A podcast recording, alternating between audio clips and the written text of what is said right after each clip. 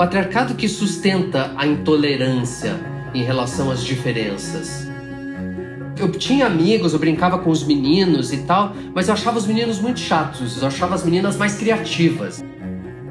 É importante que a gente tente encontrar mecanismos para que a gente possa libertar esse espírito lúdico. Acho que é uma violência que a gente faz com a gente mesmo e muita gente é violentada porque é tirado o direito das pessoas de ser gente. Porque às vezes eu fico cansado de ficar triste. Ninguém ganha com desigualdade social. A gente faz parte de um todo. O que a gente está fazendo com o nosso planeta é de uma estupidez sem tamanho. A gente precisa estabelecer de alguma maneira uma cultura de cuidado. Essa coisa da juventude eterna, ela é um tiro no pé, né? A gente é um povo incrível, só precisa entender isso e nunca mais deixar que estúpidos estejam nos representando. Olá, bem-vindo, bem-vinda, bem-vinde à segunda parte do quadragésimo episódio do Al Masculina, conversa sobre masculinidades. Eu sou Paulo Azevedo e conto com a parceria dos meus amigos Conrado Góes, Glaura Santos e Vitor Vieira. Para você que já nos acompanha, muito obrigado pela sua companhia nessa terceira temporada deste espaço muito especial de resistência afetiva na podosfera para escutar de dentro para fora, para refletir, gerar ideias e abrir diálogo sobre as masculinidades e suas diversas maneiras de estar no mundo hoje para encontros mais viáveis para todo mundo. Se você está nos ouvindo pela primeira vez, siga e avalie o nosso perfil no Spotify ou no seu agregador de podcast preferido e confira as muitas conversas que trazem visões diversas das masculinidades. E também acompanhe as dicas nas nossas redes sociais, Facebook barra Almasculina Podcast, no Twitter e no Instagram, arroba Almasculina, e se inscreva no nosso canal no YouTube. E não se esqueça, comente, compartilhe os posts e leve a Almasculina para mais gente.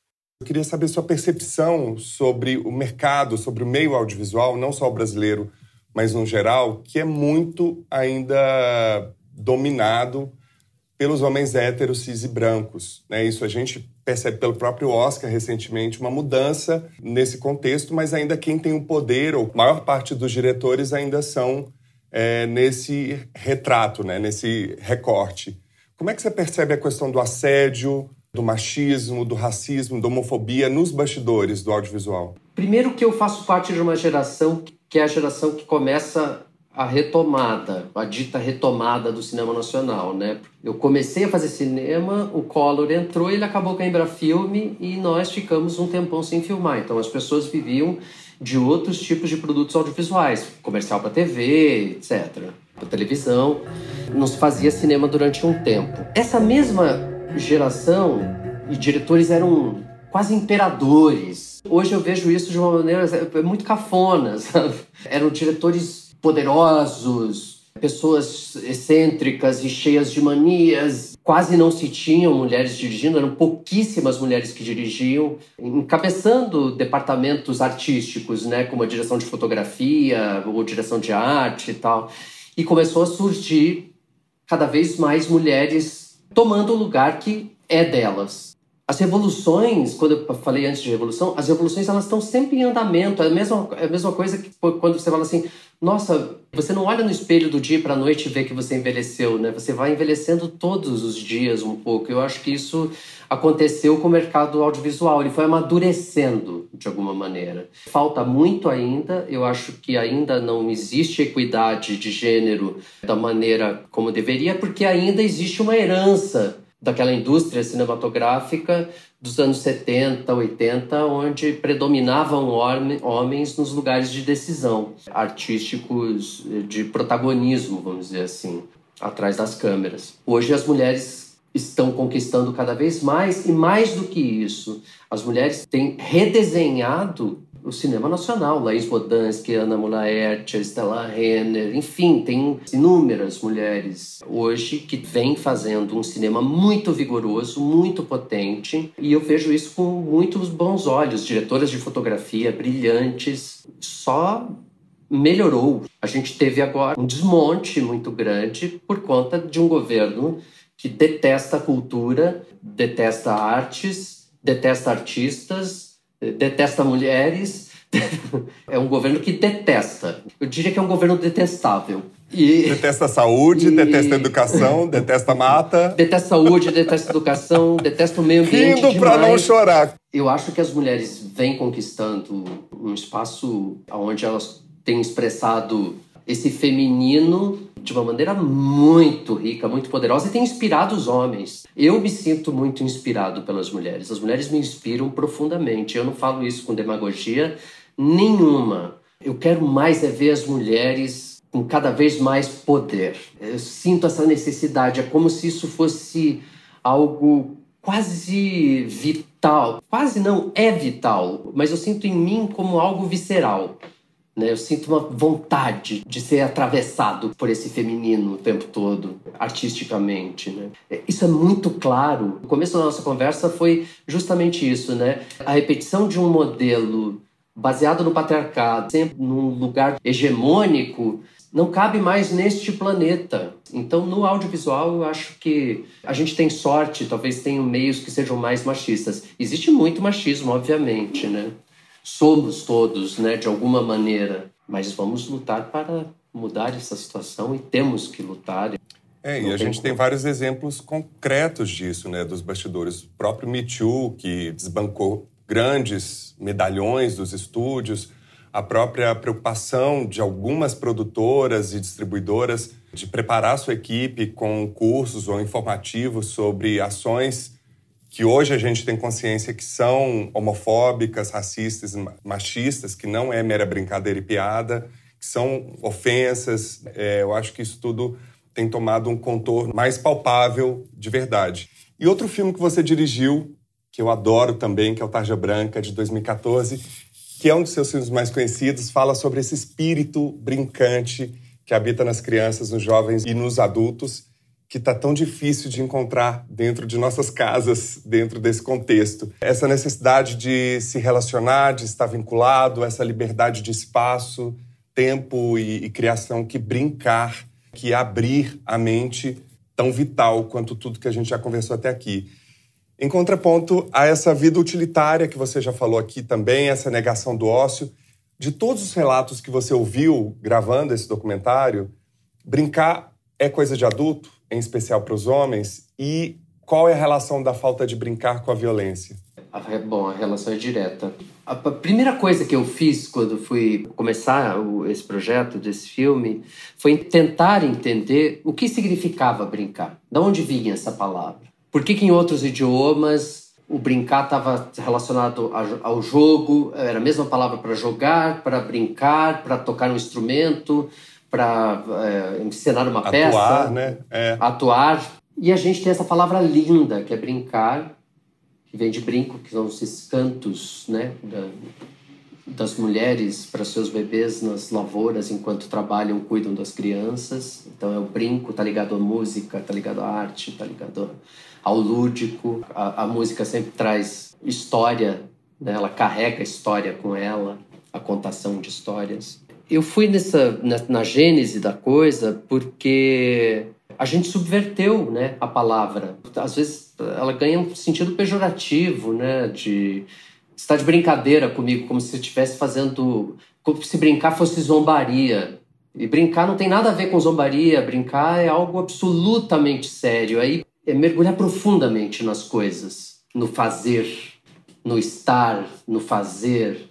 Quando a gente fala desse espírito lúdico, que é livre na nossa infância, é mais pleno e que ao longo do nosso amadurecimento, para que a gente se encaixe na máquina, a gente mate esse espírito lúdico dentro de nós. Eu não acredito que a gente mate esse espírito lúdico. Eu acho que a gente aprisiona ele. É importante que a gente tente encontrar mecanismos para que a gente possa libertar esse espírito lúdico. E eu acho que isso pode estar presente na vida de qualquer pessoa, né? Não só de pessoas que trabalham com arte, onde a ludicidade é muito presente, o lúdico é muito presente. Não, eu, eu acho que isso está na ciência, isso está em tantos lugares né, da vida adulta. Eu acho muito importante que os adultos comecem a repensar e, e se inspirar, sim, no menino, na criança que nós fomos, né? Aquela coisa que o Taxa Branca propõe, de você olhar para a criança que você foi e essa criança está perguntando para você, né? E aí, o que, que você fez de mim? Eu acho essa pergunta fundamental, né? Se a gente não consegue responder, se a gente fica. É porque alguma coisa está errada. Então, assim, o que, que eu fiz com aquele menino que sonhava tanto, né? E eu acho que está ligado muito, sim, à violência, porque eu acho que ela é o extremo oposto do espírito lúdico, né? Não existe lúdico nessa sombra perversa, na perversidade. A perversidade não é lúdica, a perversidade é uma deturpação da realidade. E o lúdico, quer queiramos ou não, ele está absolutamente enraizado na realidade. É olhar com beleza para o que é real para você, para quem está comigo, enfim, para a humanidade. É tornar a realidade mais bela. Existe beleza, basta que a gente olhe com olhos que querem ver essa beleza, né? Acho que é uma violência que a gente faz com a gente mesmo e muita gente é violentada porque é tirado o direito das pessoas de ser gente. O sério é o bem-sucedido, é o inteligente, inclusive a invalidação da comédia em relação ao drama, isso em várias partes da sociedade, né? Essas congregações prioritariamente homoafetivas como o exército, a política, né? o, o, ambiente corporativo é tudo muito sério. E romper com isso causa as placas tectônicas desses ambientes não sabem o que é. fazer com humor ou com a leveza, né? O Ricardo Goldenberg, psicanalista incrível, é uma das personagens do filme, ele fala uma coisa que é ótimo. A gente subverteu o que quer dizer ser sério. Ser sério é brincar, é, é ir profundamente nas coisas, é mergulhar profundamente na vida é o contrário de ser austero. Essa austeridade do exército, essa austeridade do mundo corporativo, essa austeridade que está nessa gente de bem, esse horror que essa gente de bem que é, tem causado tanta dor e tanto sofrimento nesse país. Que de bem não tem nada, obviamente. É sempre pela austeridade, que é a castração do desejo de viver do outro. Não dá para viver assim. Vamos brincar, vamos ir fundo nas coisas, vamos olhar para a realidade com beleza. A vida é bela, existe um milagre acontecendo a cada segundo. E o nosso convidado do sétimo episódio da Masculina mandou essa pergunta aqui para você. Cacau, querido, que saudade de você, de te encontrar, tomar uma cerveja ali na Mercearia São Pedro. Espero que você esteja bem nessa pandemia, apesar dos pesares, não é?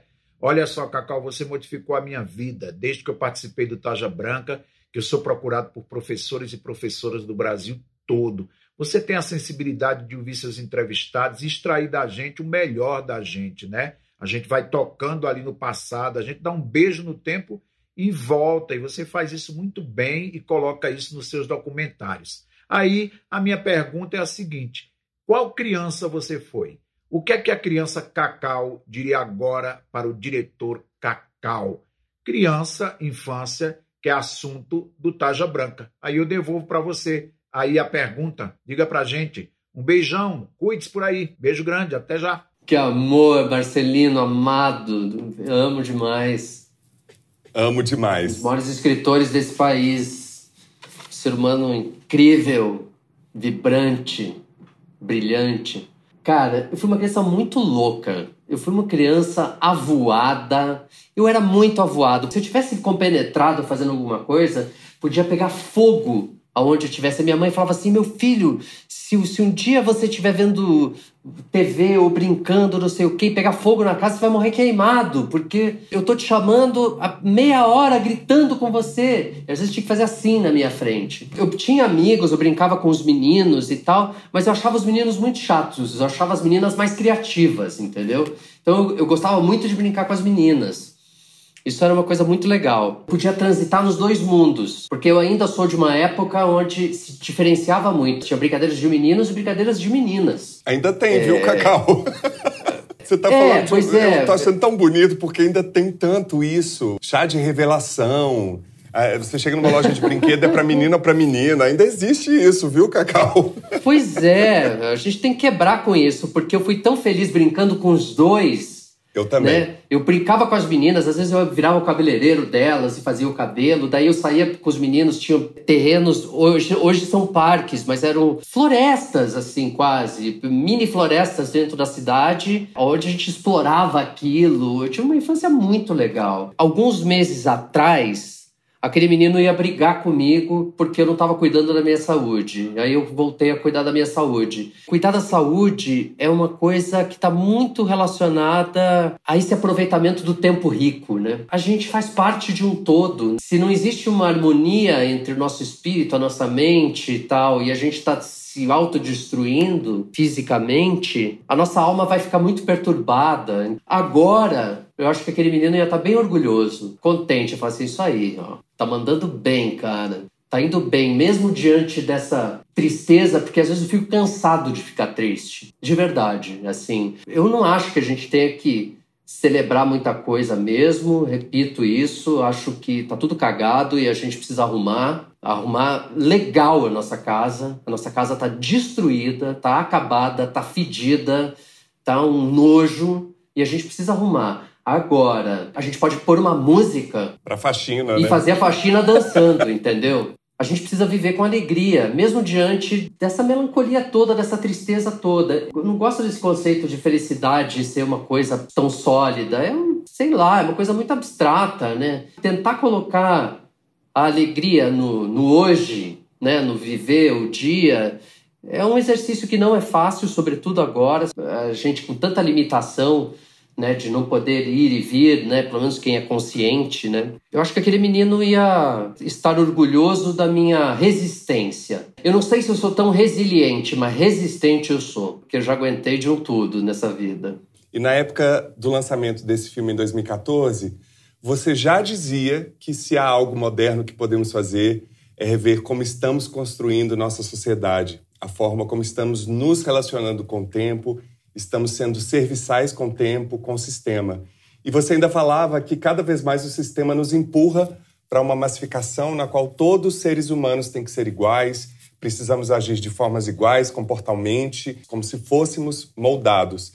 Como você lida com tudo isso hoje, Cacau? E como anda a sua busca da saúde integral e como que você percebe isso nos homens ao seu redor, no seu filho e também nos homens da geração do seu filho. Existem estudos que falam o quanto os homens em, relação às mulheres se cuidam muito menos. Tem uma expectativa de vida menor. Meu próximo projeto vai ir para esses lugares. Eu não posso falar muito sobre ele ainda. Ele vai percorrer esses caminhos do existencial também, como Tarja Branca, só que com outro recorte. Eu vi o Krenak falando que é a mãe terra, não, não sei se o termo que ele usou era mãe terra, mas acho que era isso, né? Era mãe terra dando um, um tapa na cara do filho estúpido, que nós somos estúpidos, né? O que a gente está fazendo com o nosso planeta é de uma estupidez sem tamanho. Isso acontece com nós mesmos, né? A nossa consciência dando tapas na cara da gente. Seria uma compaixão irada. É pro nosso bem. Às vezes é preciso um chacoalhão, talvez um tapa na cara seja uma imagem muito feia. Eu acho que a gente ainda continua repetindo uma falta de aproveitamento do nosso tempo. O tempo é tão precioso. Se tem uma coisa que é preciosa é o nosso tempo. E para isso a gente precisa cuidar de nós mesmos e cuidar do outro, né? A gente precisa estabelecer de alguma maneira uma cultura de cuidado olhar com cuidado, cuidar do outro, né? ter mais compaixão, ser mais solidário. Com certeza as coisas vão ser muito melhores. Imagina um mundo onde as pessoas são mais solidárias, têm mais compaixão, onde as pessoas se cuidam mais, as pessoas vão ser mais bonitas, as pessoas vão ser mais saudáveis, as pessoas vão ser mais inteligentes, as pessoas vão estar mais vivas e vão estar aproveitando o instante do agora com dignidade, com riqueza, com sentido, né? Dando sentido à vida. Algum sentido a gente tem que procurar. E se a gente desperdiça o nosso tempo, se a gente joga fora o nosso tempo, se a gente não cuida da gente, a gente não vai ter como redimir o nosso passado. O passado não, não dá para redimir. O que dá para fazer é fazer um agora legal para ter um futuro que talvez seja bom. Redimir o passado não dá. Eu não consigo entender essa ideia de redimir o passado, né? A gente tem dívidas históricas gigantescas. Quando eu falo de redimir o passado, eu falo nesse campo pessoal, né? Os cigarros que eu fumei o ano passado, a única coisa que eu posso fazer é parar de fumar agora. Eu não tenho como deixar de fumar os cigarros que eu já fumei. Eu não tenho como deixar de fazer o mal que eu já me fiz no passado. Que a gente não fique vivendo, ruminando o passado. Que a gente pegue o que teve de horrível no passado e transforme o futuro de alguma maneira.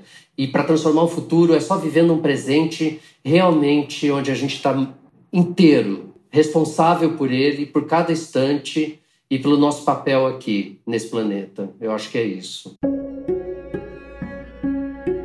Antes de continuar a conversa, quero só mais um minuto da sua atenção. O Alma Masculina está no ar desde 2019 e seguimos firmes nesta terceira temporada no propósito de trazer conversas sobre masculinidades e suas diversas maneiras de estar no mundo hoje para encontros mais viáveis para todo mundo. Para nós, equipe do Masculina, é muito importante continuar apostando na capacidade de transformação por meio do diálogo, autoconhecimento, sensibilização e humanidade. Sem impor regras ou modelos de como ser, mas sim escutar da forma mais aberta possível. E para você, esse espaço tem sido importante? Cada episódio envolve quatro profissionais em um trabalho intenso de produção e pesquisa, um processo que vai da escolha dos nossos convidados e especialistas, pensar na melhor forma de aprofundar cada assunto e conversar com pessoas que possam contribuir com suas vivências e visões sobre o nosso tema ponto de partida, as masculinidades. Depois da gravação, o trabalho continua a edição, mixagem, gravação das locuções, criação da arte de todo o conteúdo para as nossas redes sociais. São processos que também exigem bastante dedicação e tempo. Para ter uma ideia, cada programa que chega até você são necessárias cerca de 35 horas de trabalho. Então, se você é nosso ouvinte e quer que o Masculina continue, nos ajude a manter esse espaço de reflexão na podosfera. Conheça a nossa campanha de financiamento coletivo traz benefícios exclusivos para os nossos apoiadores. A partir de R$ reais já dá para colaborar. Acesse www.catarse.me barra almasculina e participe.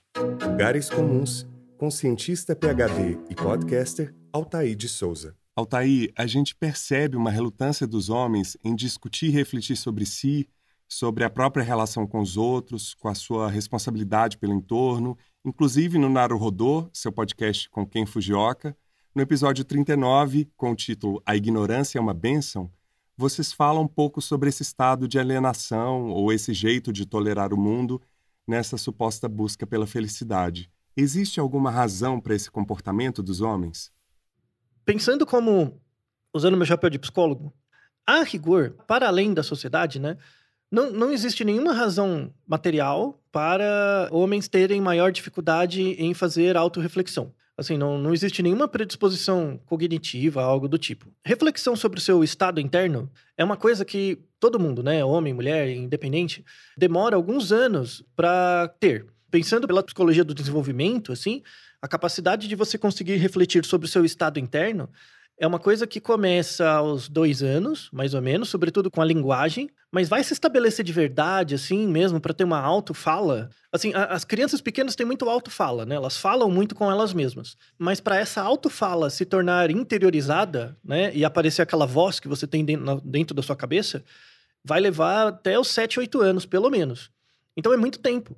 E aí a, a criança sai de uma fase mais é, motora, né, onde, onde o comportamento motor é muito importante, e entra numa fase operatória, onde a, a grande característica é também o desenvolvimento motor, mas é o trabalho com as operações mentais. Então, Piaget chama né, a fase sensório-motora, que é a primeira, que vai até os dois anos, é, que é basicamente reagir né, a, a, ao seu corpo e tal.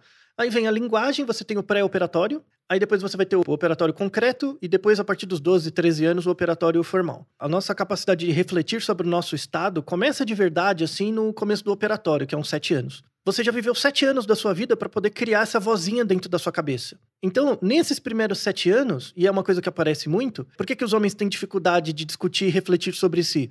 Porque nos primeiros sete anos de vida, que é o espaço onde cria-se as potencialidades para isso, não existe uma discussão com os meninos, no caso, sobre isso.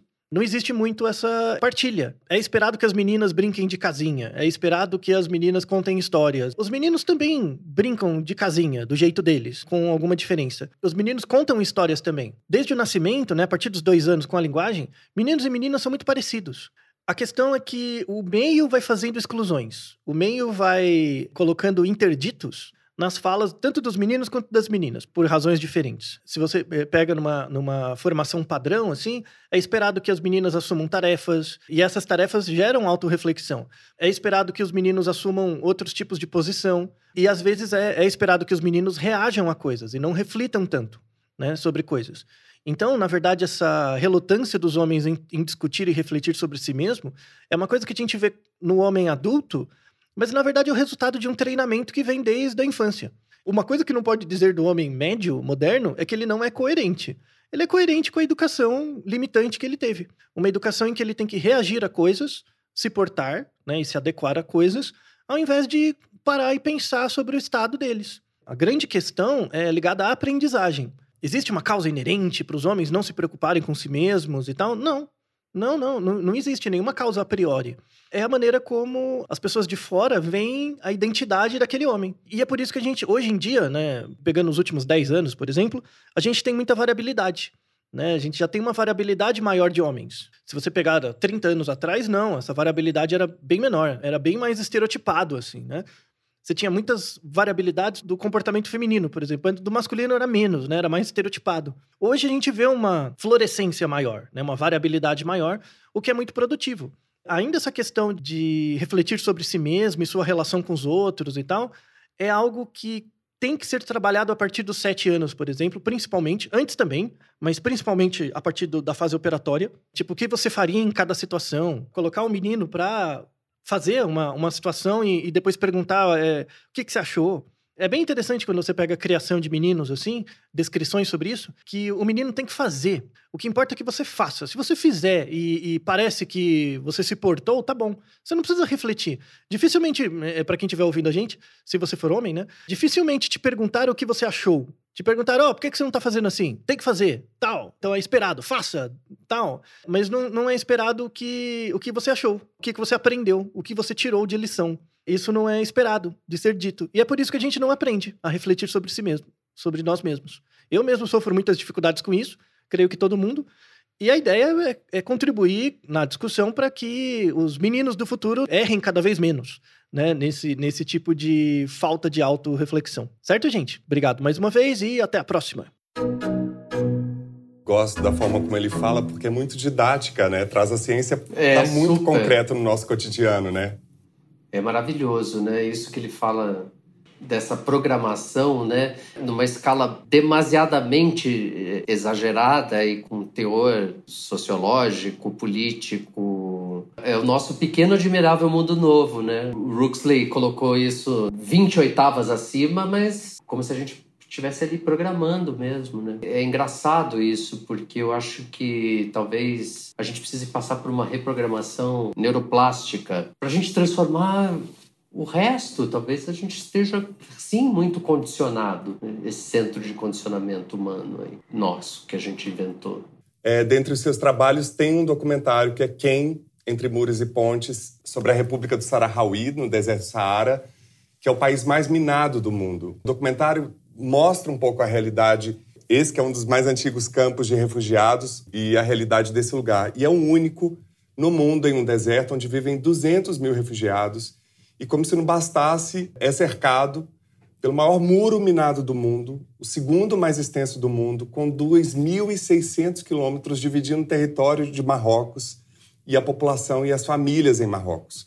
Ele foi construído pelos marroquinos para se defenderem dos ataques do Exército de Libertação do Saharaui e conta com 120 mil homens do Exército ao longo desse muro. É surreal tanta vida, tanta energia focada na divisão, né? um contexto inimaginável em 2021, com tantos problemas maiores que a gente tem, investir tudo isso na separação.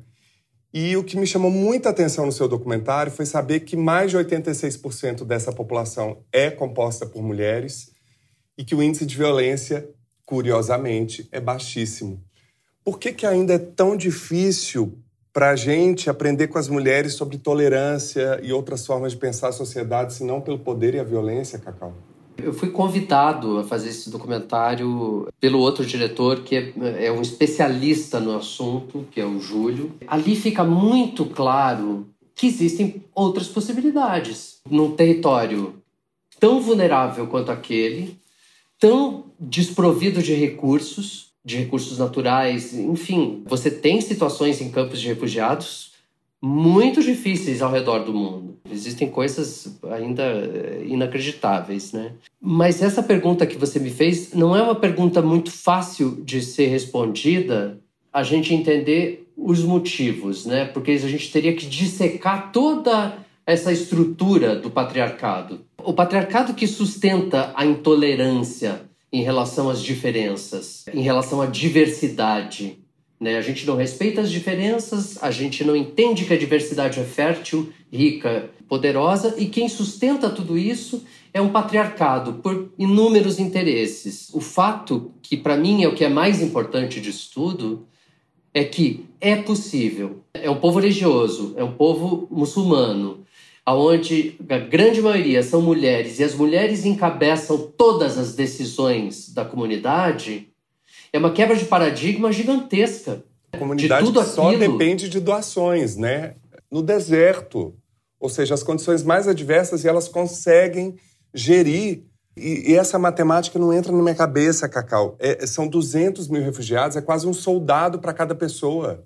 Nessas horas que a gente precisa entender que as instituições, a gente precisa estar tá sempre cobrando das instituições. É a sociedade que precisa cobrar das instituições. As instituições que mantêm as democracias e, e o pouco de harmonia que existe ainda entre os povos no mundo precisam ser mantidas. Eu não acho que tem que, ah, vamos acabar com a ONU, vamos derrubar. Não é nada disso.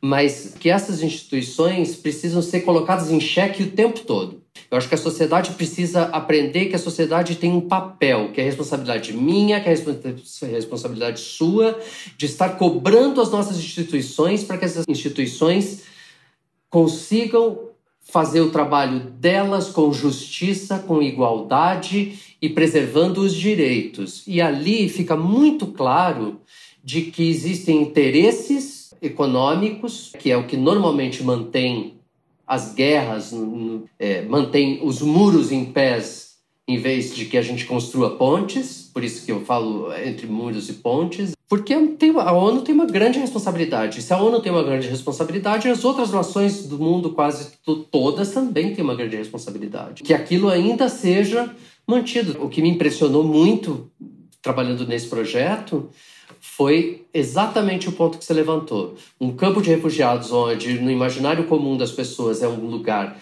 só de tensão, de violência, de todas as ordens, né? Porque a violência é a violência que o mundo coloca sobre esse povo, isso é fato. E, no entanto, tem uma quebra de velhos paradigmas, de estereótipos, aonde a gente vê que é uma sociedade onde as mulheres têm uma autonomia imensa, uma liderança muito vigorosa, e é isso que mantém a harmonia naquele espaço por tanto tempo. Desde a década de 70 existe esse conflito. Né?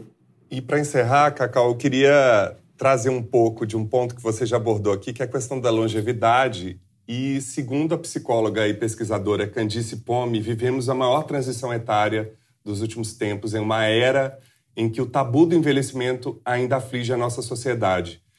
Mas até 2030, ou seja, daqui a nove anos, o Brasil estará entre os cinco países com maior percentual da população acima de 60 anos.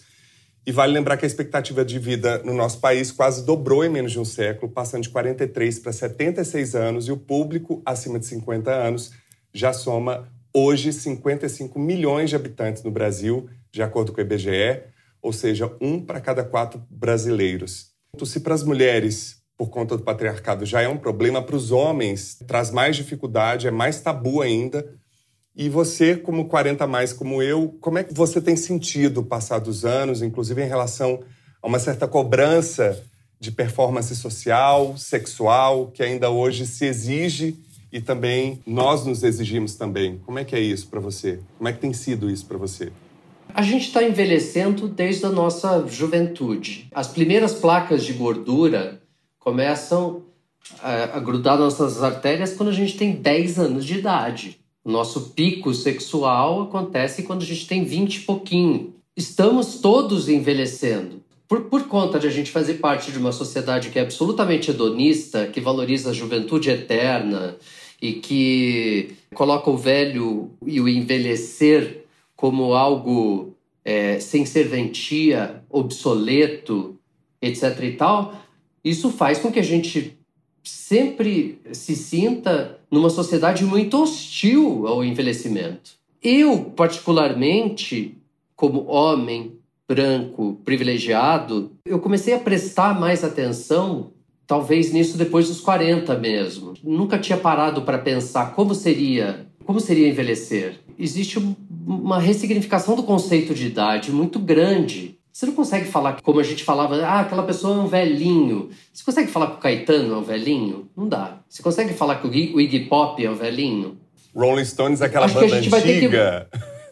É, entendeu? Porque as pessoas continuam produzindo, existe um envelhecimento ativo muito potente. A minha esperança é que a gente acabe com um preconceito muito grande que existe na nossa sociedade, que alguns chamam de etarismo, outros chamam de idadismo. O doutor Alexandre Kalash, que talvez é um dos brasileiros mais importantes do último século, gerontólogo, foi diplomata, trabalhou na OMS durante muitos anos, um especialista nesse assunto. Lá atrás, quando a gente falou sobre revoluções, né, ele coloca isso como uma revolução que a gente está vivendo, que é a revolução da longevidade. Ou a gente presta atenção nesse bonde que está passando, pega esse bonde e continua e construir uma sociedade preparada para esse envelhecimento que vai acontecer.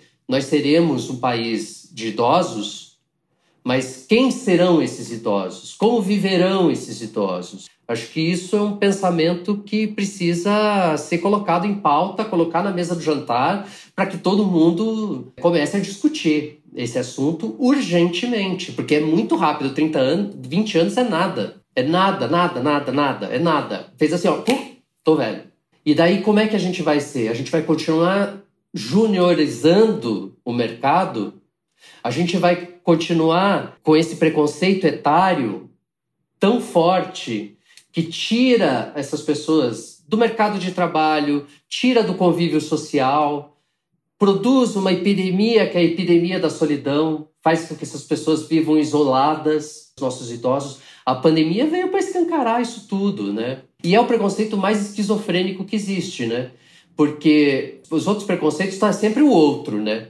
O outro que é mulher, o outro que é preto, o outro que é gay, o outro que é trans, o outro que é pobre, o outro que é de outro país, o outro que tem outra religião. Agora, velho, se você tiver chance, você também será. Então não faz sentido a gente manter essa cultura de um preconceito de idade, de uma cultura idadista, etarista, seja qual termo quiser utilizar. Essa coisa da juventude eterna, ela é um tiro no pé, né? Eu acho que a gente se manter ativo é sim muito importante. Envelhecer com dignidade e ativo. Agora, achar que a gente vai continuar velho ou achar que a gente é imortal e a gente não discutir esse assunto, isso é muito demodé, entendeu? Vamos envelhecer legal, só que para isso a gente precisa de transformações substanciais na nossa sociedade. Uma delas é, mais uma vez, a gente rever essa questão com a palavra mais certa, essa questão desgraçada que é a desigualdade social. Porque não tem graça nenhuma mais isso. Não dá, deu. Isso aí só causa sofrimento e causa sofrimento para todo mundo. Ninguém ganha com desigualdade social. Talvez alguns digam, ah, mas os mais. As pessoas que estão lá no topo da pirâmide talvez ganhem. Talvez ganhem segundo os valores delas. Mas elas estão perdendo com o mundo de possibilidades, né? Essas pessoas não são livres, elas são presas ao capital, ao capital material. Elas vivem enjauladas, porque a gente vive num país com violência. Essas coisas são todas interconectadas. É importante a gente pensar que a gente vai ficar mais velho, que a gente precisa ter lugar para todo mundo. Reformas precisam ser feitas, sim, mas não é igual foi feita a reforma da Previdência para gerar mais desigualdade ainda. Vamos arrumar que está cagado, para que a gente possa envelhecer bem. Com dignidade. Dignidade é a palavra, sabe? Falta dignidade no nosso país para a gente poder envelhecer. É, a gente está jogando um manancial de conhecimento e de sabedoria imensos fora com esse preconceito com idade. Imensos, imensos, imensos, imensos. Isso não tem volta. Quando eu falo não dá para redimir o passado, é disso que eu estou falando. Vamos melhorar o que está estragado, o que está dando defeito. Tá, tem muita coisa dando defeito. Tem que consertar, gente. Não dá pra continuar assim. A gente quer entrar no século XXI, né, desse jeito. Entrar no século XXI. A gente já está no século XXI. Tô falando que a nossa jornada no século XXI seja uma jornada viável, né? sustentável, né? viável. Cacau, como é que a gente acha nas redes? Tem o meu Instagram, é Cacau Roden. No site da Maria Farinha você encontra informações sobre os filmes, sobre os projetos, sobre a série. Tem a série Corações e Mentes também.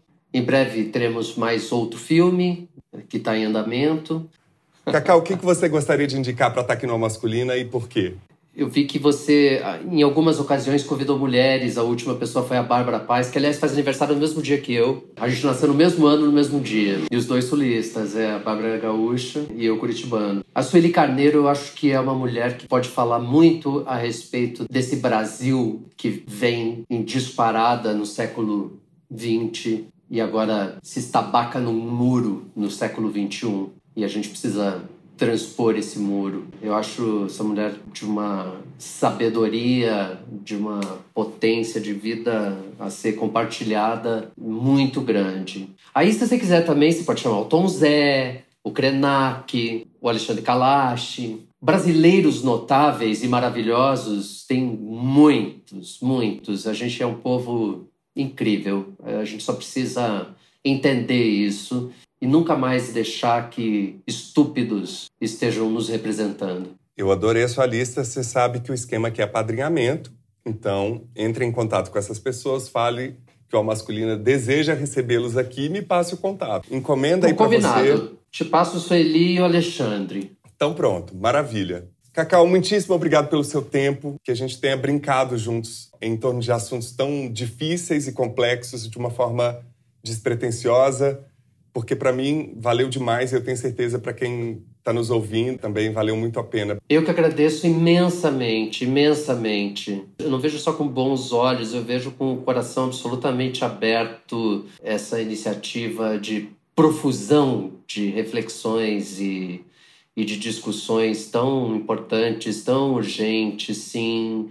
Vai continuar sendo urgente até o momento em que a gente dizer, bom, agora chega, agora a gente conseguiu alcançar um lugar que a gente realmente acho que está confortável. E então, como eu acho que isso não vai acontecer nessa encarnação, a gente vai estar tá sempre com a mente inquieta. Não que a gente não esteja satisfeito, a gente está satisfeito sim, porque a vida é maravilhosa. Mas essa inquietude é sempre muito bem-vinda. E eu agradeço muito o convite, para mim foi um prazer, foi muito prazeroso conversar com você. Espero que seja prazeroso para os ouvintes do podcast também. É sempre uma honra encontrar seres encantadores pelo caminho. Mentes inquietas precisam se aliar, por favor. Tal continuar a conversa nas nossas redes sociais? Facebook barra Almasculina Podcast, no Twitter e no Instagram arroba Almasculina e se inscreva no nosso canal no YouTube. Comente, compartilhe os posts e espalhe a masculina para mais gente. E também visite o nosso site e conheça todos os episódios na íntegra, além da transcrição dos quadros aspas, lugares comuns e as dicas do Escuta Aqui. Anote aí www.comcultura.com.br barra Almasculina. E se você quer o Almasculina no ar por mais tempo, nos ajude por meio da nossa campanha de financiamento coletivo. Saiba mais no site www.catarse.me barra almasculina. Continue nos enviando mensagens, comentários, críticas e sugestões, porque sempre são muito bem-vindos. Gostaria de agradecer muitíssimo a todas as pessoas que colaboraram, em especial os nossos convidados, Cacau Holden e Altair de Souza. E também não posso deixar de agradecer Marcelino Freire, Soraya Azevedo e mandar um abraço para todas as pessoas que acompanharam a gravação ao vivo deste episódio pelo nosso canal no YouTube.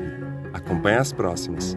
O Masculina fica por aqui e é feito graças a Conrado Góes, na trilha sonora original e mixagem, arroba Conza01, Glaura Santos na identidade visual e arte, arroba Glaura Santos, Vitor Vieira nas fotos, arroba Vitor Vieira Fotografia, e eu, Paulo Azevedo, na idealização, roteiro, edição e apresentação, arroba Paulo Azevedo Oficial. Esse podcast é realizado pela Concultura. E você que nos deu prazer da sua companhia até aqui, muitíssimo obrigado e até o próximo encontro.